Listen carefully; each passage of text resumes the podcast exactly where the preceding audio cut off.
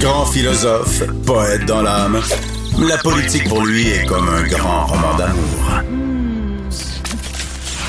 Vous écoutez Antoine Robitaille, là-haut sur la colline. Mon prochain invité a déposé un plan hier d'urgence euh, linguistique. On en a peu parlé à cause de l'actualité qui était très forte, notamment autour du réseau express de la capitale.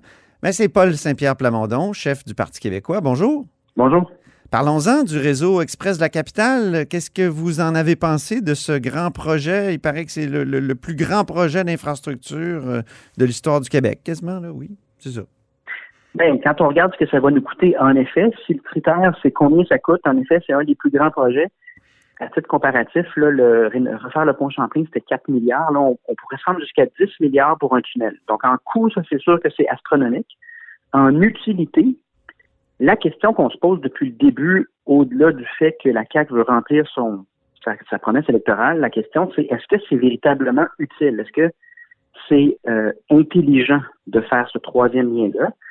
Les études en général démontrent que si tu rajoutes des routes, ça n'améliore pas les problèmes de congestion, ça augmente les GES, mais ça change pas le nombre de voitures parce que qu'est-ce que ça fait? Ça encourage les automobilistes à utiliser leur voiture, ça encourage l'étalement urbain. Ça, on avait ces données-là.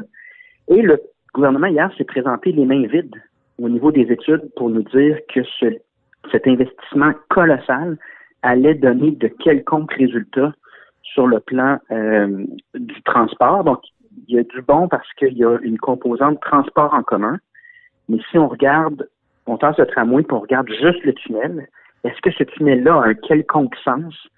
Il n'y a encore aucune donnée, il n'y a aucune étude sérieuse que le gouvernement avait entre les mains pour nous dire que c'est intelligent d'investir 6, 7, 10 milliards pour creuser un tunnel à un endroit qui risque à moyen et long terme de ne rien changer sur la congestion, mais d'encourager l'utilisation de l'automobile. Pour vous, ça signifie euh, plus jamais un retour du Parti québécois dans la région de Québec. Si vous tenez cette position-là, vous, vous en êtes conscient? Ben, ça, ça veut dire que les, les positions peuvent changer. Là. Quand le contribuable de la région de Québec qui critique des impôts qu'on paie au Québec, il voit qu'on est en train de mettre 10 milliards là-dedans, là. moi je pense qu'il y a des gens qui vont se dire euh, c'est vraiment ça, c'est vraiment dans euh, ce projet-là que je veux voir 10 milliards alors que au quotidien, les gens vivent toutes sortes de frustrations. Il n'y a pas de place en garderie, euh, le soin des aînés, le réseau scolaire. euh, donc, euh, moi, je pense que euh, faut dire donner leur juste. Puis ça se peut aussi qu'il y a une partie du vote caquiste qui ont voté pour la CAQ pour remplacer les libéraux, qui trouvent que c'est pas justifiable, à la limite du délire, de mettre 10 milliards dans un tunnel, alors que cet argent-là pourrait servir à améliorer l'ensemble des transports de la ville de, Québec, puis mettre en place d'autres infrastructures. Donc, faut pas présumer que l'opinion publique est figée dans le temps. Là. Un des arguments du gouvernement, c'est de dire que c'est pour l'Est du Québec qu'on fait ça. Vous, vous avez beaucoup de députés dans l'Est du Québec. Euh, Est-ce que c'est les échos que vous avez? Pas du tout. Aussitôt qu'on donne la parole aux députés de l'Est du Québec, ils nous parlent de prolongement de la 20, prolongement de de, de, de, de, de- le numéro de, de route, mais c'est 138, si je me souviens bien, là, mais la route qui va vers la côte nord, même chose. C'est quand 138, même, euh, ouais. dangereuse, exactement, qui mérite de, de, de, de sérieuses rénovations. On nous parle du traversier, qui est une mauvaise blague depuis trop longtemps. On nous parle de toutes sortes de projets structurants pour connecter en termes de transport en commun les régions de l'Est au reste du Québec. Donc, c'est pas ça que les gens demandent dans l'Est. Et, et c'est là qu'il faut euh, arrêter de croire la CAQ lorsqu'elle nous dit que les gens veulent quelque chose puis qu'ils répondent à la demande. Posons la question aux gens si 10 milliards, qui est à peu près le, chiffre où est-ce que ça pourrait se rendre, ce tunnel-là, 10 milliards de dollars investis là-dedans, est-ce que ça a du sens à leurs yeux? Moi, je pense qu'on va euh, découvrir au cours des prochains mois que la population, il y a une large proportion qui trouve que ça n'a pas vraiment de bon sens, puis qu'au minimum, il aurait dû y avoir des études sérieuses pour nous expliquer en quoi ça va améliorer la situation, en quoi c'est pas de l'argent pitché par les fenêtres. Mhm. Revenons à votre plan d'urgence linguistique. Vous l'avez vraiment déposé au mauvais moment là, hier. là. On n'en a pas beaucoup parlé. Ouais, ben en fait, euh, une fois qu'on a annoncé euh, notre euh, l'annonce de notre plan, le gouvernement a procédé à, à ces annonces-là. Donc, c'était une réaction du gouvernement. Est-ce que c'est un, un, hasard ou est-ce que c'est de la tactique politique? J'en sais rien. mais bon, l'important, c'est que le plan existe puis qu'il définisse le débat sur le français pour la prochaine année jusqu'aux élections, à savoir qu'il y a trois partis qui sont très satisfaits euh, du projet de loi 96. Donc, d'un côté, QS, Parti libéral du Québec et la CAQ. Et de l'autre côté, il y a les démographes, puis il y a le Parti québécois qui disent, objectivement, ce projet de loi-là ne renversera pas le déclin de la langue française. Donc, il faut le dire, il faut présenter d'autres choses. Et je pense que cette fracture-là, euh, va définir euh, le débat sur la langue française au cours des, prochains mois. Mais justement, puisque vous abordez la question de la démographie, la démographie, je tiens à préciser, euh, vous dites, c'est un des premiers éléments de votre plan, diminuer les seuils d'immigration afin qu'ils correspondent aux capacités d'accueil et de francisation de la société québécoise. Mais si on diminue les seuils d'immigration radicalement comme vous le proposez, est-ce que la proportion de la population du Québec dans le Canada réduira pas, se réduira pas comme, comme peau de chagrin? Déjà qu'on est passé de, de, en bas de, 25% il y a quelques années. Là. On est à 23, 22 euh, et ça diminue constamment. Euh, est-ce que c'est pas une inquiétude? Parce qu'il y a plein d'affaires qui sont, sont basées, notamment une modification constitutionnelle où on, une formule de modification là, qui est de 7,50, 7 provinces et qui représente 50% de la population. Donc, le, poids du Québec, euh, il risquerait de, baisser dans le reste du Canada qui va continuer, lui, de recevoir euh, des, beaucoup d'immigrants. Une raison de plus pour faire l'indépendance du Québec. Le poids du Québec est déjà insuffisant pour compter politiquement depuis plus d'une décennie. On le voit dans les campagnes électorales on n'est pas assez euh, lourd dans le Canada pour que le Parti libéral se donne la peine de faire une chanson électorale dans un français compréhensible. On n'est pas assez lourd dans le Canada pour que le Parti conservateur se donne la peine de préparer son congrès en fonction également du Québec puis du fait français. Le nombre d'exemples où clairement les partis fédéraux comprennent qu'il y a moyen de gagner le pouvoir sans le Québec notre poids démographique a déjà basculé vers l'insignifiance du Québec au sein du Canada. Et ça, c'est en plus du mépris, puis euh, des intérêts qui ne concordent pas entre le Canada et le, Québec. Donc, c'est un argument de plus pour l'indépendance du Québec, à savoir, c'est pas parce que le Canada a choisi le modèle de Pierre-Éliott Trudeau et de Justin Trudeau d'hyper-immigration euh, dans un contexte linguistique très différent parce qu'ils peuvent davantage compter à moyen et long terme sur l'intégration en anglais, qui est leur langue commune.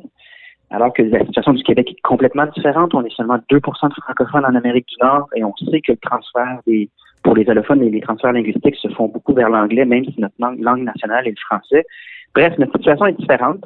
C'est une raison de plus de faire l'indépendance du Québec. Puis d'ailleurs, dans notre plan, on le rappelle, plusieurs pouvoirs nous échappent, puis le Canada exerce une pression sur euh, le Québec au niveau linguistique. Et mhm. quand on, on, voit la CAQ se réclamer là, de la mémoire de René Lévesque et de Camille Lorrain, euh, il y, a, y, a, vraiment de quoi euh, sourciller quand on sait que essentiellement René Lévesque et Camille Lorrain disaient au moment de la loi 101 que ultimement c'est l'indépendance du Québec qui va donner une stabilité à, la, à une langue nationale dans un pays je comprends, je comprends, mais moi, quand la CAQ a déposé, et, euh, plus précisément, Simon-Jeanin Barrette et François Legault ont déposé leur projet de loi 96, j'ai pensé à la déclaration de François Legault après les élections de 2014.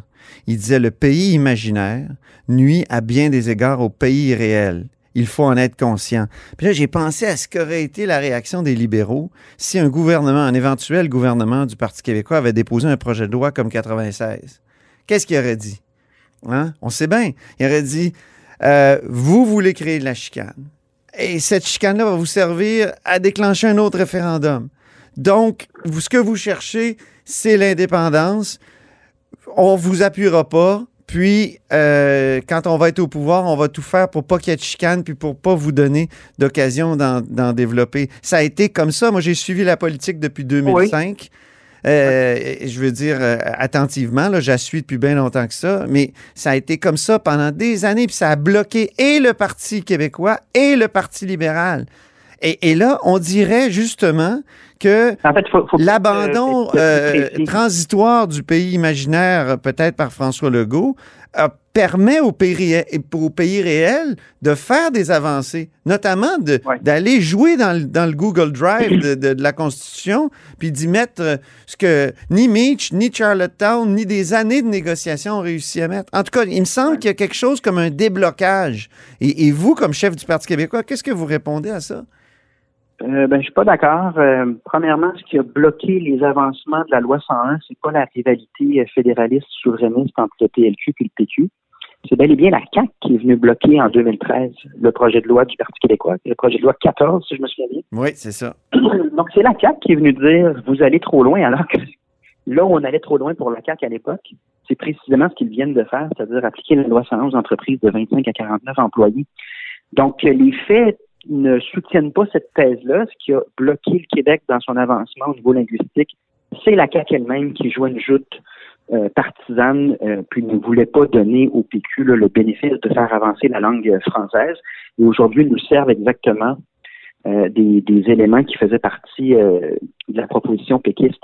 Maintenant, sur l'indépendance puis le pays réel, euh, je pense que il faut se poser la question si le PLQ soutient la CAQ dans ce projet de, loi-là, si le PLC, on peut dire, là, si Mélanie Joly, Justin Trudeau et le Parti libéral du Canada soutiennent la CAQ, est-ce vraiment parce que il y a une orientation fédéraliste à la CAQ ou est-ce plutôt parce que le projet de loi en soi n'est pas significatif, n'est pas est un compromis tellement édulcoré que c'est un bon euh, c'est un bon compromis pour tout le monde qui est fédéraliste?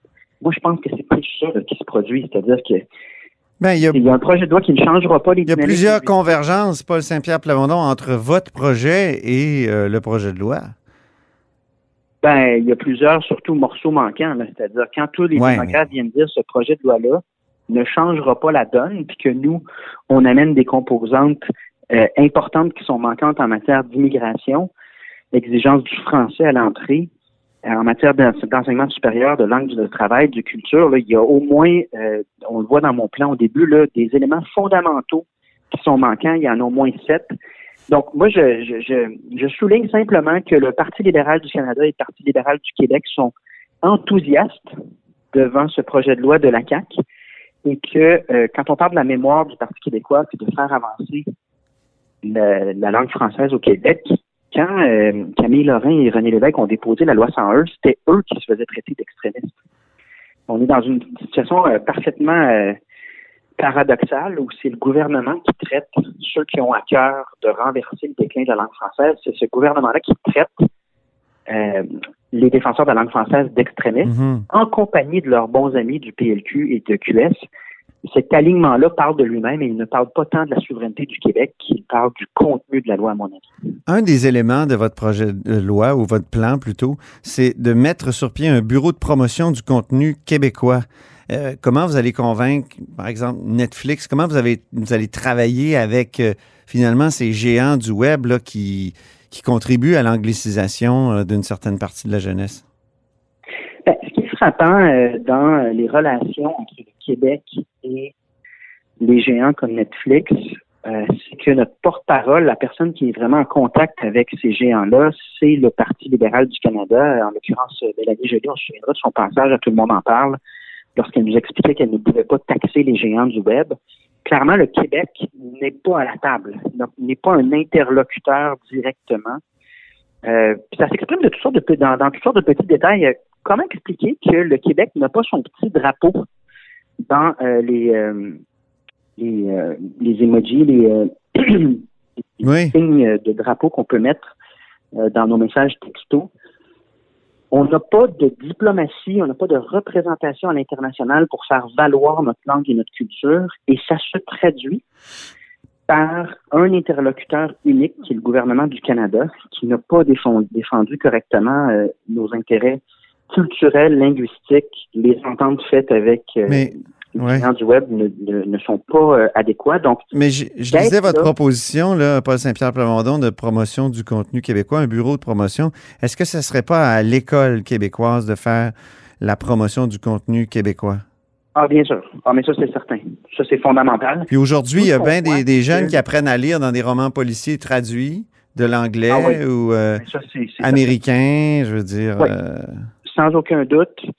Euh, même chose pour la chanson. Hein. Moi, mes neveux et nièces, euh, ben on oui. arrive au spectacle du temps des fêtes ou de fin d'année. euh, les chansons ne sont pas québécoises, ne sont pas en français.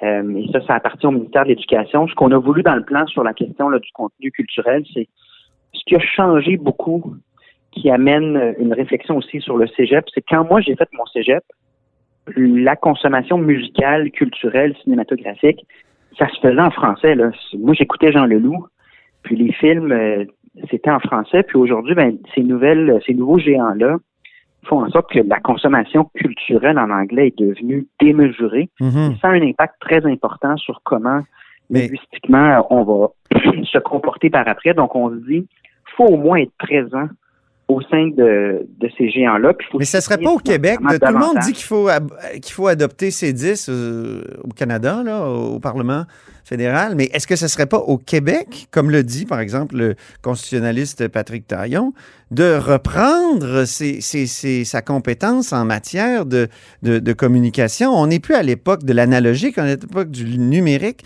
et, et- et toute la réglementation euh, et, et le partage de compétences a été basé sur une réflexion autour de l'analogique. Alors pourquoi Ouais, le- pourquoi il n'y a personne qui rappelle, par exemple, que même Jean Charest réclamait euh, en 2008 euh, le rapatriement des pouvoirs en matière de culture?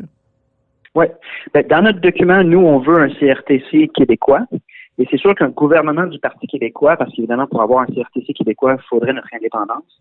Mais dans l'intervalle, on ne se gênerait pas pour faire des lois. Si les tribunaux euh, veulent essayer de casser les, initiatives du Québec en la matière, ben là, ce sera au régime fédéral à justifier. Mais nous, on n'hésiterait pas, dans l'intervalle, avant d'avoir notre CRTC, notre bureau de gestion là, de, de ces questions-là, on n'hésiterait pas à légiférer en la matière, ça, il n'y a aucun doute. Bon, ben très bien, Paul Saint-Pierre Plamondon. Merci pour euh, cet entretien. Merci infiniment. Paul Saint-Pierre Plamondon est chef du Parti québécois. Et c'est tout pour La Haut sur la Colline en ce mardi. Merci beaucoup d'avoir été des nôtres. N'hésitez surtout pas à diffuser vos segments préférés sur vos réseaux. Et je vous dis à demain.